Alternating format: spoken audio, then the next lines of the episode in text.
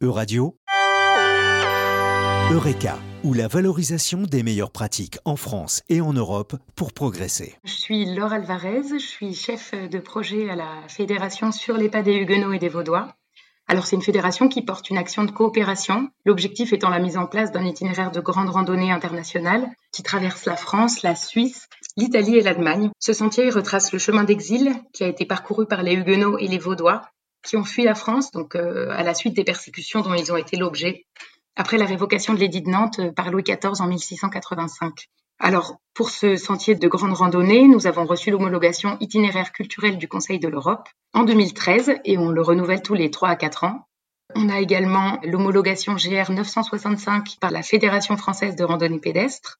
Donc ça depuis 2015. Et ce sentier comporte trois départs, le Poète-Laval dans la Drôme, Mérindol dans le Vaucluse et Aigues-Mortes dans le Gard. On a plusieurs partenaires, par exemple le réseau des grands itinéraires pédestres, les hébergeurs sur le tracé, les offices de tourisme, les communes et intercommunalités, les départements, par exemple la Drôme, l'Isère, la région Auvergne-Rhône-Alpes, la Fédération française de randonnée pédestre euh, et ses comités départementaux.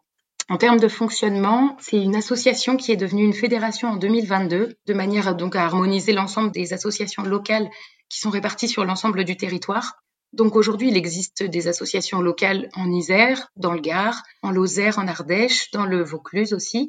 Et il y a un groupement qui existe dans le Quéra pour la Drôme, c'est en pleine construction. Il y a plusieurs porteurs de projets. Et pour les territoires de la Savoie et de la Haute-Savoie, on commence à référencer quelques porteurs de projets. La fédération, elle est donc régie par la loi de 1901. On a eu un financement leader, donc européen, pour euh, plusieurs projets qu'on a mis en place jusqu'à 2018, même jusqu'à 2020. Et donc, ça consistait en la mise en place d'un topo guide pour le GR 965, aussi la mise en place du site internet qui est interactif. Voilà des projets comme ça de grande envergure qui sont vraiment sur la durée. On a aussi des financements du ministère de la Culture, de la région Auvergne-Rhône-Alpes, euh, Fonds de développement de la vie associative aussi, départemental, régional, le Fonds citoyen franco-allemand, puisqu'on est, on est sur deux pays traversés, et puis ensuite, évidemment, les cotisations euh, des associations locales. Pour parler un peu du projet global euh, dans ses résultats, on constate 1800 km à peu près, hein, depuis la Drôme jusqu'au nord de la Hesse, donc dans l'Allemagne. Donc c'est vraiment un cheminement euh, sur une grande itinérance qui est très important. En France, si on compte tous les cheminements, on a à peu près 1250 km. Donc les chemins, ils sont de plus en plus conséquents, ils s'élargissent, ils s'étoffent, avec toujours euh, ce projet euh, culturel et donc l'itinéraire culturel européen en fond.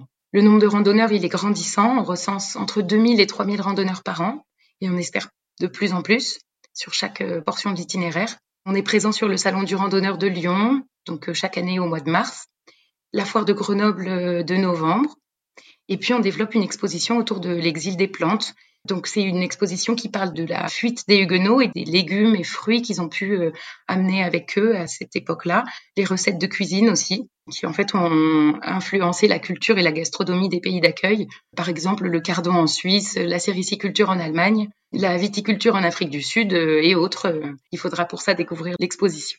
Le projet continue sur la durée. On a eu un financement donc euh, leader qui nous a impulsé pour pouvoir mettre en place des projets de grande envergure qui ensuite euh, continuent d'exister et permettent à la Fédération euh, française sur les pas des Huguenots et des Vaudois de se développer. Les territoires traversés sont très différents. Pour certains territoires, ça a eu un impact plus important que sur d'autres. C'est vrai que dans la Drôme, par exemple, on a des animations qui sont assez diversifiées. On a un festival qui s'appelle Voix d'exil qui parle des migrations, de l'exil, de l'accueil. Et euh, je pense que ça a un impact assez fort sur le territoire de la Drôme. Après, voilà, c'est un peu au cas par cas, par territoire, il y a des actions qui sont assez représentatives et qui ont un impact. Et il y a des endroits où c'est encore en développement et où pour l'instant c'est encore assez euh, calme, on va dire. Euh. le projet n'est pas encore connu partout. Il est vraiment en construction dans certaines portions du territoire. Si vous êtes intéressé par le projet sur les pas des Huguenots et des Vaudois, N'hésitez pas à faire un tour sur notre site internet, donc www.surlespadeshuguenots, tout attaché, .eu.